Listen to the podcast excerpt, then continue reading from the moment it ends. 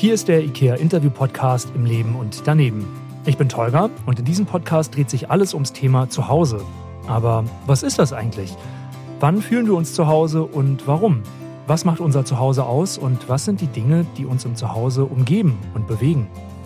Für den einen ist das Zuhause vielleicht ein ganz bestimmter Ort, eine bestimmte Art und Weise zu leben. Für den anderen sind das ganz besondere Menschen. Einige verbinden mit Zuhause sein eher ein inneres Gefühl und manch einer sagt, ich fühle mich nirgendwo zu Hause. Über das und vieles mehr spreche ich heute mit Sexualpädagogin und Sexualberaterin Gianna Baccio. Schön, dass du da bist. Ja, danke schön für die Einladung. Ich freue mich. Du bist also ein Profi, wenn es um das Thema Sex geht. Das können wir ja mal so an dieser Stelle sagen. Okay. Wie kam es denn dazu? Puh, willst du die lange Version oder die kurze? Also, ich mache das jetzt schon, ich finde, relativ lange, seit über zehn Jahren aber also es war jetzt nie irgendwie mein absoluter Lebenstraum als Kind, mal Sexualpädagogin zu werden. So war es jetzt nicht, sondern ich bin da mehr oder weniger durch den Zufall dran gelangt, weil ich schon so gerne Videos gedreht habe und mit Aufklärungsvideos damals auf YouTube angefangen habe. Und dann wurde das eben immer größer. Und ursprünglich wollte ich eigentlich mal Grundschullehrerin werden. Und ich würde jetzt heute rückblickend sagen, dass ich das beides so ein bisschen dann miteinander vermischt habe. Also so einmal diesen Drang nach etwas zu erklären, anderen Menschen näher zu bringen und das andere aber auch das irgendwie medienwirksam vielleicht zu machen. Du hast es gerade ja selber gesagt, du wolltest eigentlich ursprünglich Lehrerin werden und auf eine Art bist du das ja auch, spezialisiert auf das Thema Sex. Du hilfst anderen Menschen ja. dabei, Antworten zu kriegen auf viele Fragen, die sie beschäftigen. Was war denn für dich der Grund, warum du deinen ursprünglichen Plan, an einer Schule zu arbeiten, dann verworfen hast? Puh, ja, mal runtergebrochen auf einen Satz ist es, dass ich im System Schule das Gefühl hatte, da nicht glücklich zu werden und dass ich da mich so falsch aufgehoben gefühlt habe. Also ich habe damals für mich irgendwie entschieden, ich kann mir das nicht vorstellen. Was ich mich frage, wie haben denn Familie und auch Freunde reagiert, als du gesagt hast, hey, mein beruflicher Fokus liegt jetzt ab sofort auf Sex? Das ist ganz lustig, dass du das fragst, weil ich habe meiner Familie lange Zeit nichts davon erzählt, dass ich die Art von Videos drehe. Und es war ja auch anfangs nur mein Hobby. Das habe ich so nebenbei gemacht. Das hat auch keiner so wirklich dann gemerkt.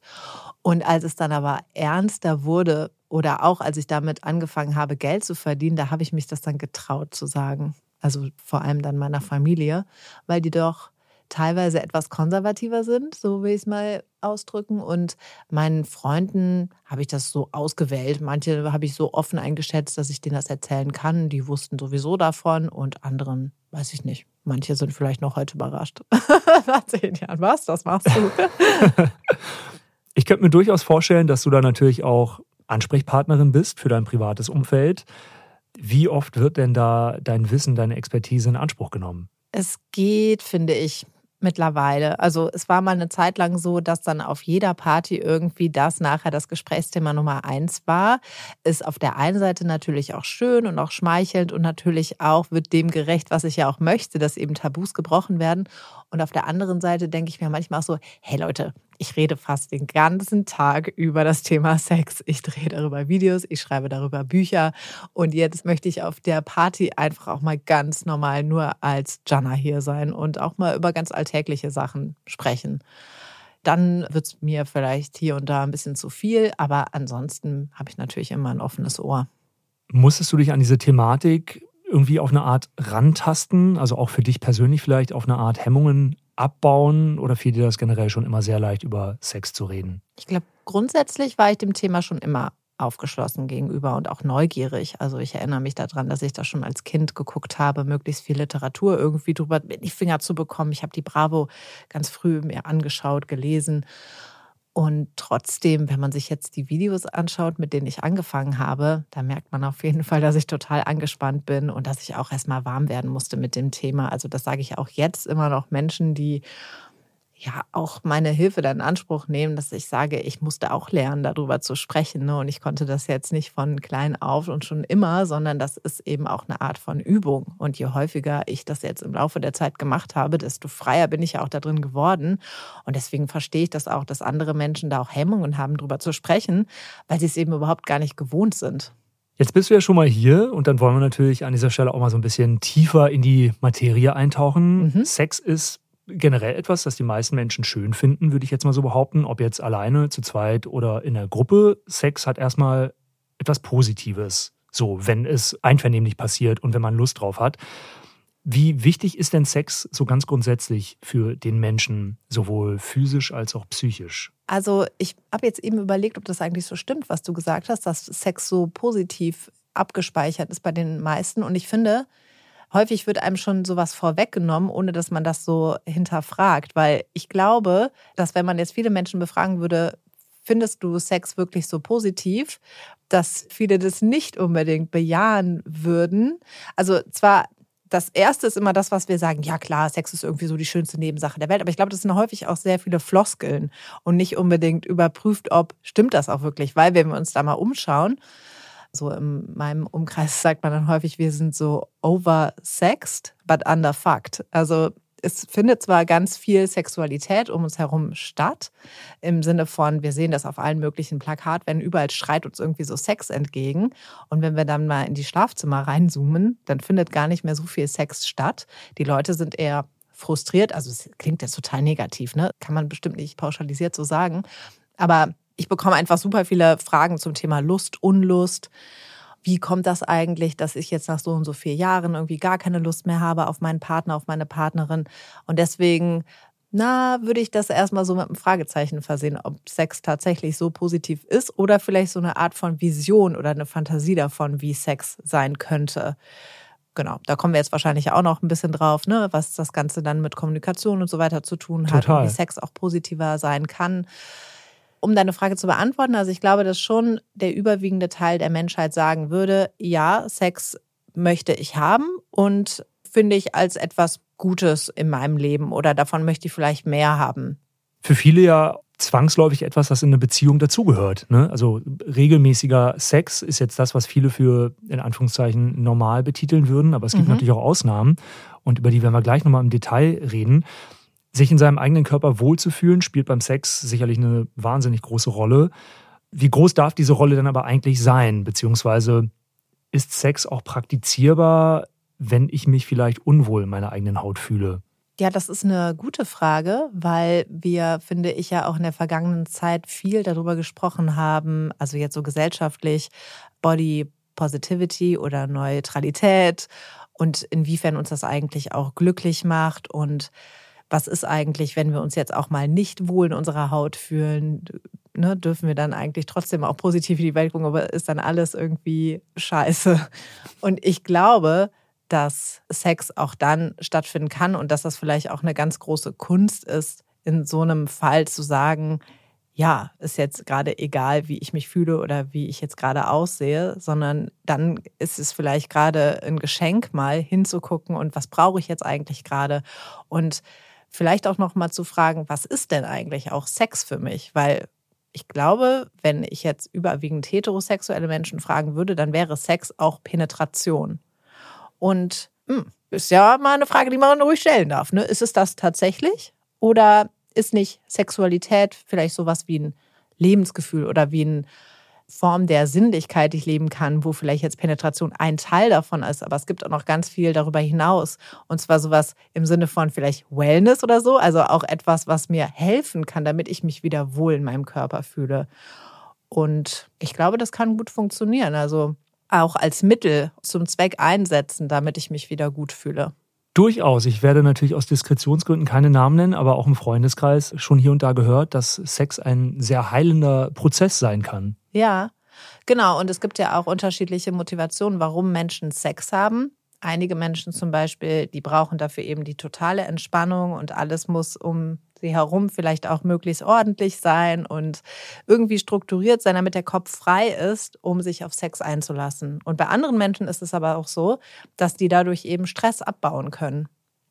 Und genau das ist ja zum Beispiel auch was, was beim Orgasmus passiert, dass eben Stresshormone abgebaut werden und dass eher dann die Entspannung eintritt. Und ja, so ticken eben Menschen da sehr unterschiedlich und finden einen unterschiedlichen Zugang zu Sex. Es gibt natürlich Menschen, und ich beziehe mich jetzt auf deine Aussage beziehungsweise auf die Tatsache, dass Menschen Stress auch abbauen können durch äh, sexuelle Aktivitäten. Es gibt dann eben auch Menschen, die sich da so ein bisschen verlieren, habe ich den Eindruck, in diesen sexuellen Aktivitäten. Vielleicht ein Stück weit beziehungsunfähig werden, weil sie ständig nach dem neuen Kick suchen, Ah, eben nach okay. diesem Höhepunkt. Vielleicht hat jeder von uns diesen einen Freund oder diese eine Freundin, die da sagt, "Ha, ich genieße gerade mein Single-Leben und bin da gerade wahnsinnig entspannt unterwegs und habe dementsprechend auch viele Abenteuer. Ist das vielleicht auch eine gewisse Gefahr?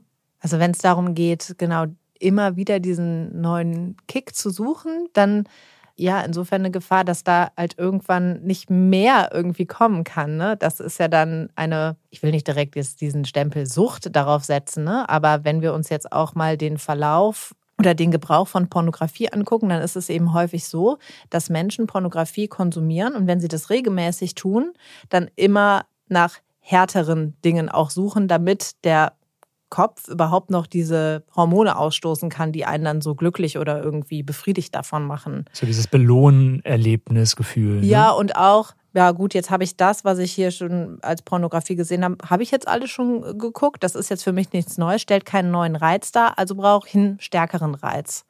Und ja, wo ist das Ende eigentlich? Ne? Also dann sind wir ja schon bei ganz anderen Themen vielleicht. Und dann irgendwann kann es insofern gefährlich werden, als dass ich dann vielleicht meinen alltäglichen Pflichten nicht mehr nachkomme, meinen sozialen Verpflichtungen oder eben auch, ja, was man so an Verbindung vielleicht hat zur Außenwelt, dass die vernachlässigt werden. Und dann ist es natürlich auf jeden Fall eine Gefahr.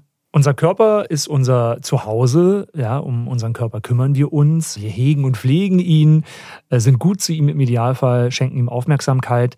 Sex gehört natürlich auch dazu, auch Masturbation gefühlt ein großes Tabuthema, obwohl wir eigentlich ja in Anführungszeichen doch sehr aufgeklärt wirken, zumindest ist mein Eindruck. Hm.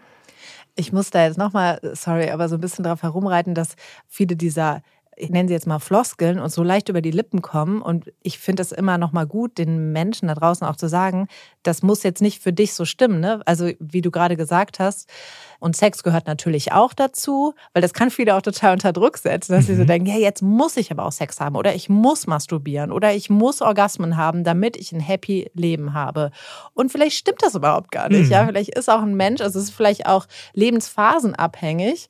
Vielleicht passt das auch mal überhaupt gar nicht ins Konzept und es würde jemanden total entlasten, wenn man mal sagt, so, du hast jetzt einfach mal für eine bestimmte Zeit keinen Sex. Puh, oh, wie entspannt, ne? Ist zum Beispiel eine Form der Therapie auch, was man mit Menschen machen kann, die auch eine langfristige Beziehung haben, dass man da auch mal zwischendurch so eine Art Sex-Out einsetzt, um zu sagen, macht euch mal völlig frei von diesem Gedanken, ihr müsstet jetzt Sex haben, ne? Entspannt schon mal total. Deshalb vielleicht nochmal so achtsam zu sein, nicht nur so bei dir. Ich selber versuche da auch immer achtsam zu sein mit dem, was sage ich eigentlich so und was setze ich damit vielleicht auch für Impulse bei den anderen Menschen, das, was ja dann auch irgendwo Druck auslösen kann. Ja, also Sex kann dazugehören, kann selbstverständlich sein, muss aber auch gar nicht. Das verändert sich auch ständig ne? und ist immer abhängig auch davon, genau, zum Beispiel, wie fühle ich mich eigentlich in meinem Körper, wie fühle ich mich eigentlich in meiner Beziehung, was gibt es eigentlich sonst noch so für Sachen, die jetzt vielleicht irgendwie anders meinen Fokus leiten könnten. Keine Ahnung, die Arbeit zum Beispiel, andere familiäre Verpflichtungen und so weiter. Und dann ist da Sex noch? Und ja, das kann jetzt ein Teil davon sein oder auch nicht. Genau, aber die meisten. Muss es aber gar nicht. Ne? Muss es gar nicht. Das müssen wir äh, ganz klar an dieser Stelle mal so definieren. Total. Für viele gehört dann Masturbation dazu, für andere wiederum ja dann auch nicht. Warum ist das Thema Selbstbefriedigung gefühlt immer noch so ein Tabuthema? Also die wenigsten sprechen ja dann so ganz offen drüber, obwohl man irgendwie doch das Gefühl hat, hm, viele machen es natürlich. Ja. Ich würde ja sagen, das ist geschlechtsabhängig. Weil ich habe das Gefühl, dass Männer da freier fast drüber sprechen. Also so schon fast selbstverständlich. Ja klar, hole ich mir einen runter oder ja klar masturbiere ich. Ich habe eher das Gefühl, dass das ein Tabuthema bei Frauen ist. Oder? Wie kommst du dir vor? Ich muss dazu sagen, ich kenne tendenziell auch eher Frauen, die Sextoys haben, aber auch das kann natürlich ein anderer Aspekt sein. Wenn es um Sextoys geht, würde ich sagen, in meinem Umfeld sind es dann eher die Frauen, die dann sagen, ja, hier, das habe ich mir bestellt Ah, ja, und ja. das habe ich irgendwie zu Hause. Ja. Und vielleicht ist es dann aber wirklich bei den Männern eher so, dass sie dann halt sich mit ihren Händen zufrieden geben und das reicht dann irgendwie in dem Ja. Moment dann auch schon. Jetzt in meinem Umfeld ist es ein bisschen ausgeglichener, sage ich mal. Aber trotzdem findet diese Kommunikation dann unter Männern intern eher statt, würde ich sagen, und vielleicht bei Ja. Frauen auch eher intern. Also Ja. nicht geschlechterübergreifend. Ja. Genau, also wenn wir uns das Ganze jetzt mal geschichtlich angucken, ist natürlich völlig klar, warum das nach wie vor noch so tabuisiert ist, was natürlich echt schlimm ist, aber einfach weil das so viele Jahre ja total verpönt war und sogar verboten war, sich anzufassen. Es gab ja ganze Pamphlete darüber, warum man nicht masturbieren sollte. Ne? Ich habe gestern noch eine Umfrage auf Instagram dazu gemacht und da schreiben mir so viele noch, dass sie lange Zeit dachten, wenn sie masturbieren, dann, keine Ahnung, fällt der Penis ab oder kriegt man Pickel oh, oder ähm, nach tausend Schuss ist Schluss oder früher wurden den Kindern ja auch die Hände über dem Bett zusammengebunden, damit sie sich eben nicht anfassen. Also es ist einfach so krass, was lange Zeit ja galt, woran sich die Menschen auch vielleicht gehalten haben oder mhm. zumindest dann dachten, wenn sie es machen, passiert irgendwas total Schlimmes. Schlimmes. Ey, also auch oft ja religiöse Aspekte, ne? Also es gibt ja auch in religiöser Hinsicht dann oft auch Verbote quasi, ja, genau. dass man eben nicht masturbieren soll, sondern dass man das mit seinem Partner ausleben ja. muss und dass das quasi die eheliche Pflicht auch einfach ist. Ja. Genau, aber deshalb ist das ein Riesengrund, warum das nach wie vor so tabuisiert ist und genau, dass wir da halt noch einiges aufzuarbeiten haben. Und ich würde sagen, das Patriarchat hat da natürlich auch einiges zu beigetragen, dass Sexualität eher den Männern zugesprochen wurde und die Frauen so Beiwerk waren oder sie haben halt so mitgemacht. Und das ist sicherlich mit ein Grund, warum die Masturbation bei Frauen heutzutage meiner Meinung nach zumindest tabuisierter ist. Wir sind da, ich, auf einem super guten Weg inzwischen, aber noch als bei Männern. Und sie hat so viele schöne positive Aspekte, ne? Also mal abgesehen von Stressabbau ist es ja auch, ja, dass da Hormone ausgeschüttet werden, die uns glücklich machen, die uns entspannt machen. Dass es auch so eine Art von Selbstfürsorge ja sein kann. Das hat man ja auch in Studien untersucht, ne? Ob denn also was ja untersucht, man hat halt Umfragen gemacht. Ist das eigentlich für dich jetzt eine eigenständige Form der Sexualität oder ist das auch also ne, ist das jetzt Sex ist Sex oder gibt es nicht Masturbation und es gibt eben auch den partnerschaftlichen Sex? Genau. Und man hat da eben herausgefunden, ja, also für alle ist es eine eigenständige Form der Sexualität. Deswegen ist sowas wie Eifersucht dazu haben, ah Mensch, mein Partner, der masturbiert aber oft. Totaler Quatsch, ne? weil das hat gar nichts mit der partnerschaftlichen Sexualität zu tun ne, vielleicht nochmal ausgenommen, gut, wenn er das jetzt immer irgendwie auf. Und der Partner vernachlässigt einen, dann genau, wird es vielleicht ein Problem. Dann, genau. Aber eigentlich ist es eben so, dass es super gut ist, wenn Menschen masturbieren, weil das eben auch die Vorfreude auf Sex schüren kann ne? und dann auch tendenziell eher mehr Sex stattfindet. Sex in einer Beziehung oder auch Sex als Single, beides kann sehr schön sein. Viele haben ja dann oft auch das Gefühl, dass Geschlechtsverkehr mit dem einen und selben Partner oder mit der einen und selben Partnerin irgendwann dazu führt, dass die Leidenschaft flöten geht. Du hast dich ja mit dem Thema auch ein bisschen intensiver auseinandergesetzt. Wie können wir das denn grundsätzlich vermeiden oder das Sexleben so pimpen, dass wir vielleicht auch gerne treu sind? Das ist ja auch so ein Aspekt, finde ich auch sehr spannend. Man hört ja immer wieder, dass Menschen fremdgehen, weil sie die Abwechslung suchen, in mhm. Anführungszeichen. Mhm.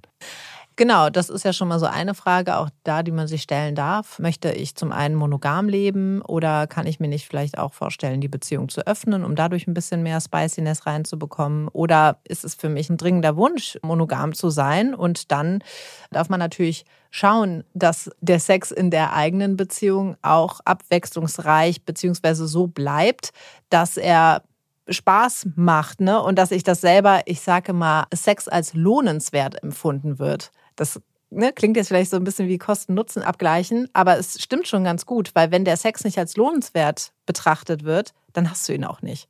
Also, weil erstmal ist es halt völlig normal, dass in einer Langzeitbeziehung die Quantität abnimmt, ne, dass es sich irgendwie einschleift. Man kennt die andere Person mit einer Zeit, man weiß auch vielleicht schon, ja, wo Erregungspunkte sind und wie eine andere Person zum Orgasmus gebracht werden kann. Und dadurch kommt einfach zwangsläufig Routine rein. Da kann man so jetzt erstmal gar nicht dran vorbei. Und dann ist halt die Frage, wie geht man damit um?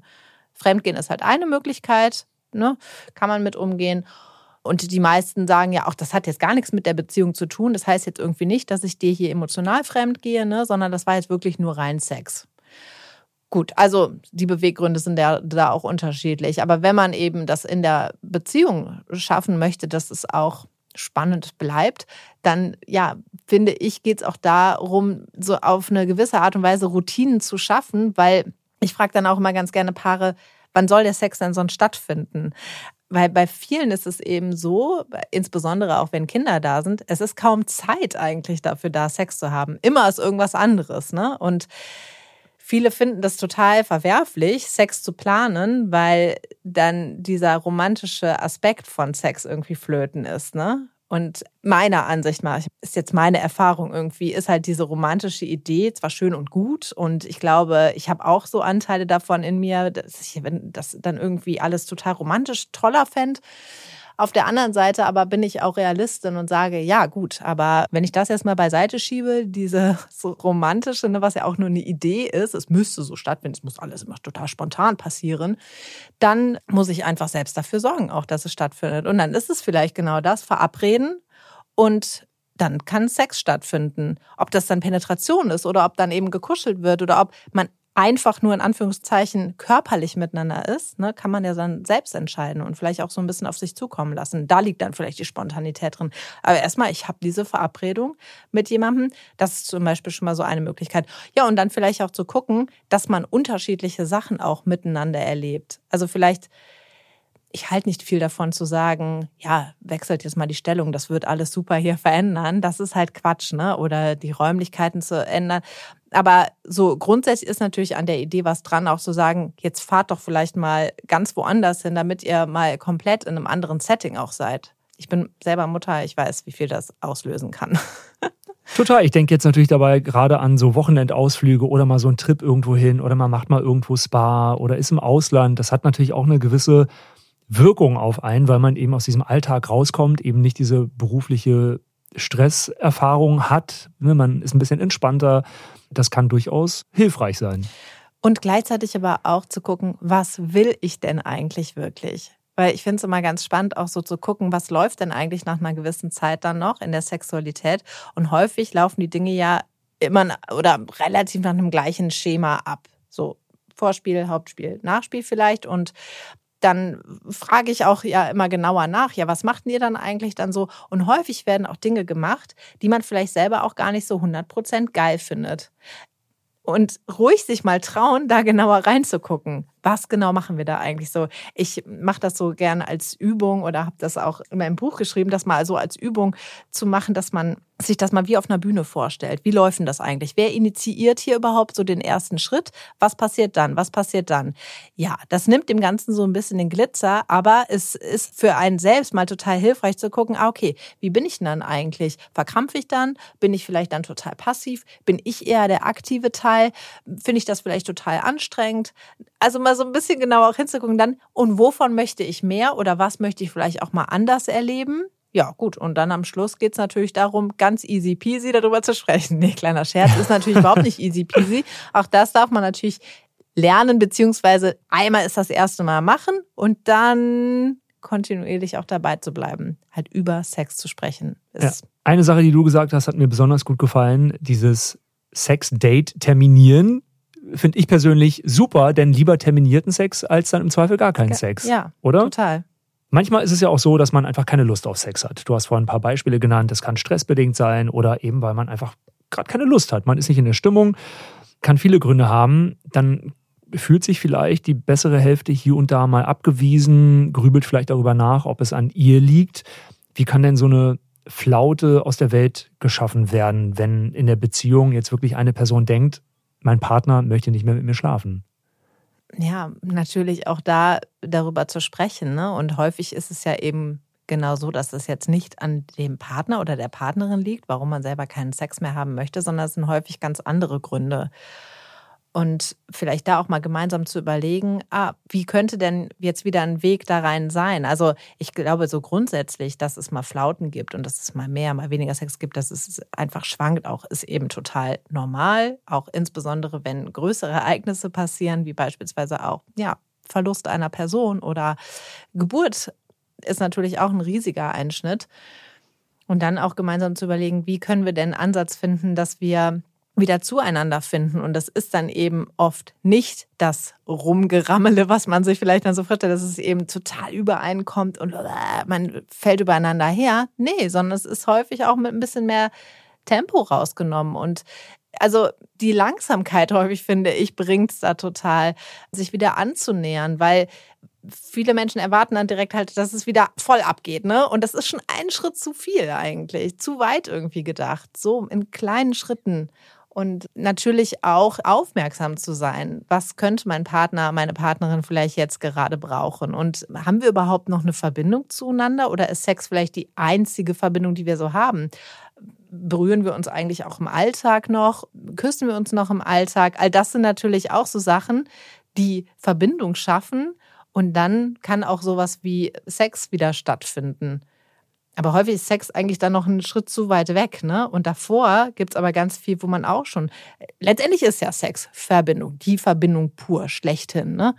Aber die purste Verbindung ist eben dann häufig schon zu viel für manche Menschen und dann muss es kleinere Schritte geben. Würdest du sagen, das wäre jetzt so mein Eindruck, dass wir Männer da oft zu schnell sein wollen und Druck ausüben, wenn wir jetzt von einer heterosexuellen Beziehung ja. ausgehen? Das ist nämlich das, was ich so in meinem Umfeld mitkriege, dass Frauen dann immer sagen, das geht mir zu schnell oder ja. ich möchte das nicht oder ein bisschen langsamer oder lass uns auch ein bisschen mehr Zeit nehmen. So auch bei Freunden, das ist so das generelle Feedback, würde ich sagen. Auch das, was ich als Teenager vor vielen Jahren lernen ja. musste. Da werden wir gleich auch nochmal detailliert drüber reden, warum vielleicht Sexualität auch bei vielen so verkorkst ist. Stichwort Pornokonsum. Mhm. Aber lass uns da doch direkt mal anknüpfen. Der Konsum von Sex ist ja in Form von Pornos relativ gängig. Ich habe letztens von einer Pornoseite gelesen, die gesagt hat, dass inzwischen mehr als ein Viertel der User eben Userinnen sind. Ja. Und wenn es um Pornos geht, bin ich so ein bisschen zwiegespalten. Der Zugang ist heutzutage so einfach wie noch nie zuvor. Ja, jeder hat ein Smartphone, braucht nur ein paar Begrifflichkeiten eintippen, Google-Suche, let's go und schon landet man auf eingängigen Internetseiten und kann sich Filmchen und Clips angucken. Und diese ständige Möglichkeit, sich mit sexuellen Inhalten zu bespaßen, ist diese Möglichkeit gesund? Fragezeichen. Ja, Genau. Das Interessante ist auch da, es gibt eben keine richtigen Studien dazu, dass man das irgendwie jetzt mal überprüfen könnte, ob das schädlich ist oder nicht, weil es gibt häufig die Kontrollgruppe nicht von Menschen, die noch keine Pornos konsumiert haben. Das ist ganz interessant, ne? Dass eigentlich so, ja, wenn man mal versucht, irgendwelche Studien da heranzuziehen, auch keine findet.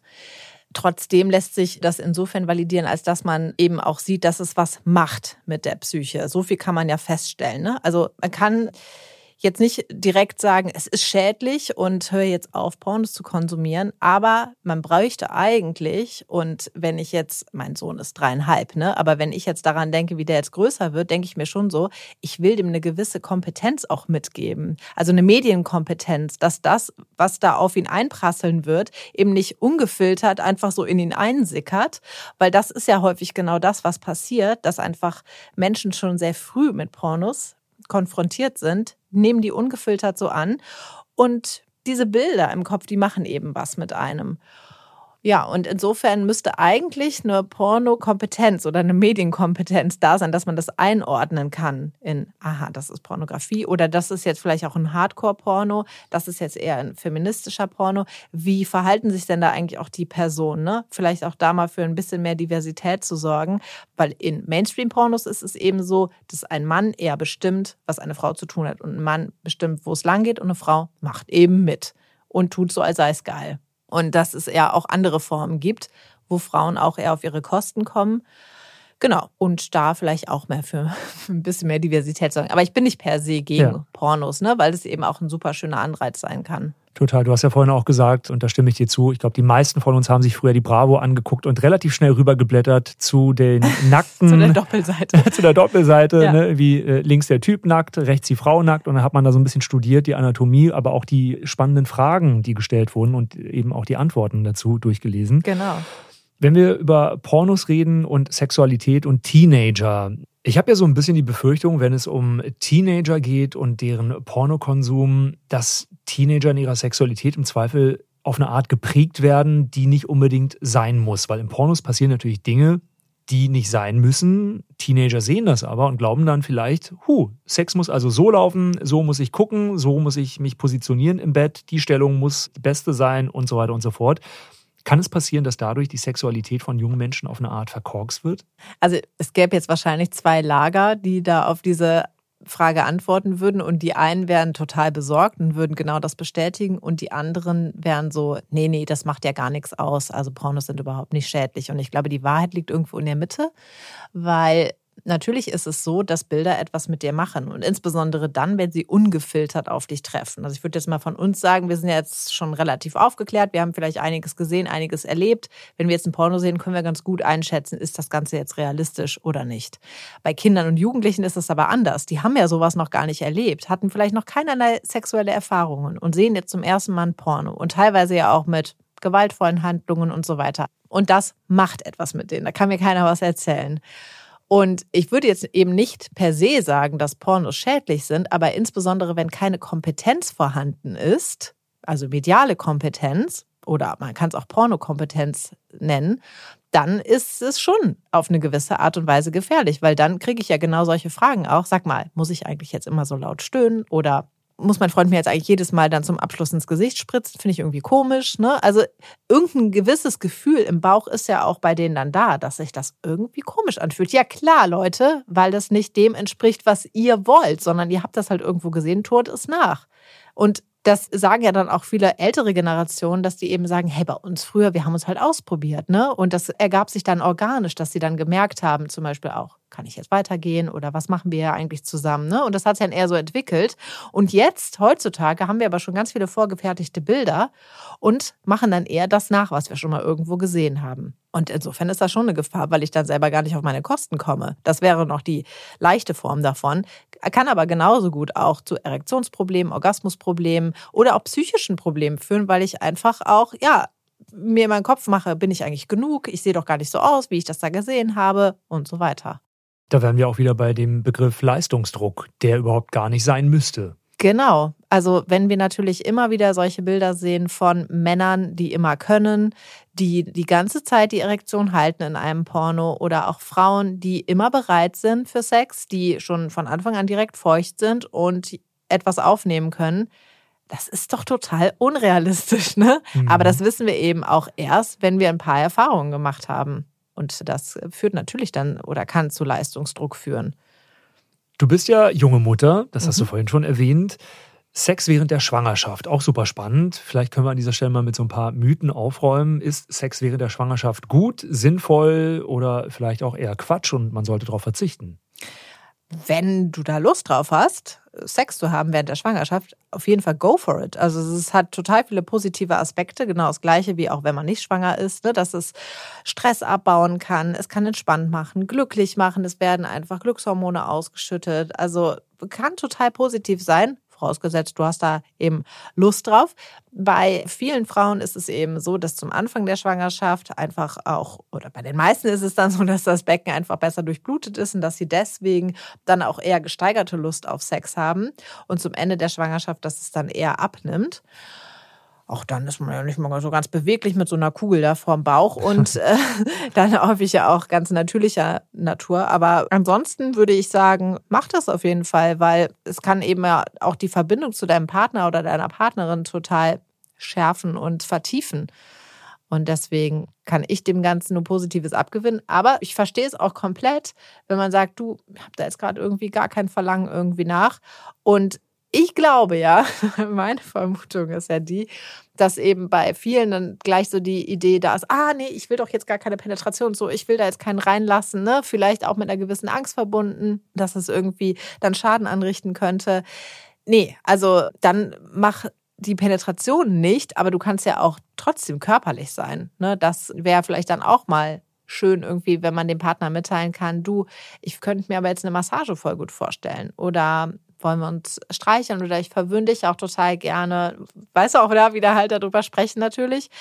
Und es ist übrigens so, dass Spermien auch die Geburt zum Ende hin mehr oder weniger einleiten können. Also die haben so einen wehenfördernden Effekt. Und ansonsten aber völlig ungefährlich. Davon abgesehen bist du natürlich auch auf Social Media jemand, der oft kontaktiert wird bei Fragen, wenn ja. es um das Thema Sex geht. Was ist denn die spannendste Frage vielleicht, die dir da schon mal gestellt wurde? Das ist eine gute Frage, weil ich gar nicht so sagen kann, dass es da irgendwie jetzt besonders so herausragende Fragen gibt, weil ich einfach im Laufe der Zeit so, so viele Fragen bekommen habe und auch jede Frage natürlich beantworten möchte. Und ansonsten finde ich einfach auch bemerkenswert, dass die eine Frage, nämlich die Frage nach dem Bin ich eigentlich normal, dass die im Laufe der Zeit gleich geblieben ist. Also ich mache das ja jetzt schon, wie gesagt, seit über zehn Jahren. Und mhm. damals war es schon die Frage, es war die Frage, die mich als Jugendliche selbst vorangetrieben hat, bin ich eigentlich normal? Deswegen habe ich mir die Bravo gekauft, ne, um irgendwie abzugleichen. Und das ist die Frage, die dann doch irgendwo immer noch zwischen den Zeilen steht heutzutage. Da gibt es wahrscheinlich eine große Dankbarkeit, wenn Fragen geklärt werden von jungen Menschen, aber vielleicht auch von Älteren. Das ist ja komplett egal. Ich meine, ja. auch ältere Menschen haben wahrscheinlich viele Fragen zum Thema Sex. Was würdest du sagen, ist denn so der gängigste Sex-Mythos? Sind es vielleicht doch so viele Mythen, dass man jetzt hier eine Papyrusrolle ausrollen könnte? Oder gibt es da so ein, zwei, wo du sagst, boah, das sind meine absoluten Highlights?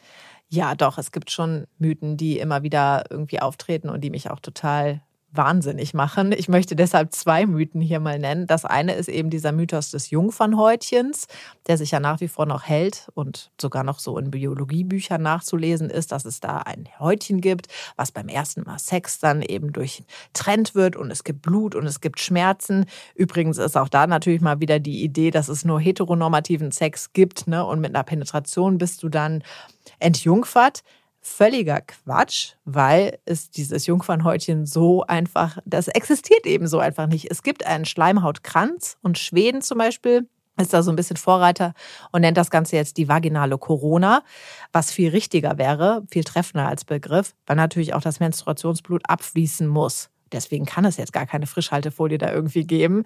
Das kommt in wenigen Fällen vor und dann ist das Ganze schon pathologisch. Dann müsste man eben auch zum Arzt gehen und das aufmachen. Aber ansonsten ist das eben dehnbar und auch beim ersten Mal Sex also bei der ersten Penetration, müssen weder Schmerzen auftreten, noch muss Blut fließen. Ne? Also Quatsch. Genau, und den zweiten Mythos, den ich jetzt mal so mitgebracht habe, ist natürlich auch genau diese Idee des Sex ist gleich Penetration. Also das will ich einfach immer und wieder auch mit einem Ausrufezeichen versehen, weil zum einen ist nicht jeder Mensch heterosexuell und da gibt es einfach dann schon weitaus mehr als Penetration, was zum Sex dazugehören muss.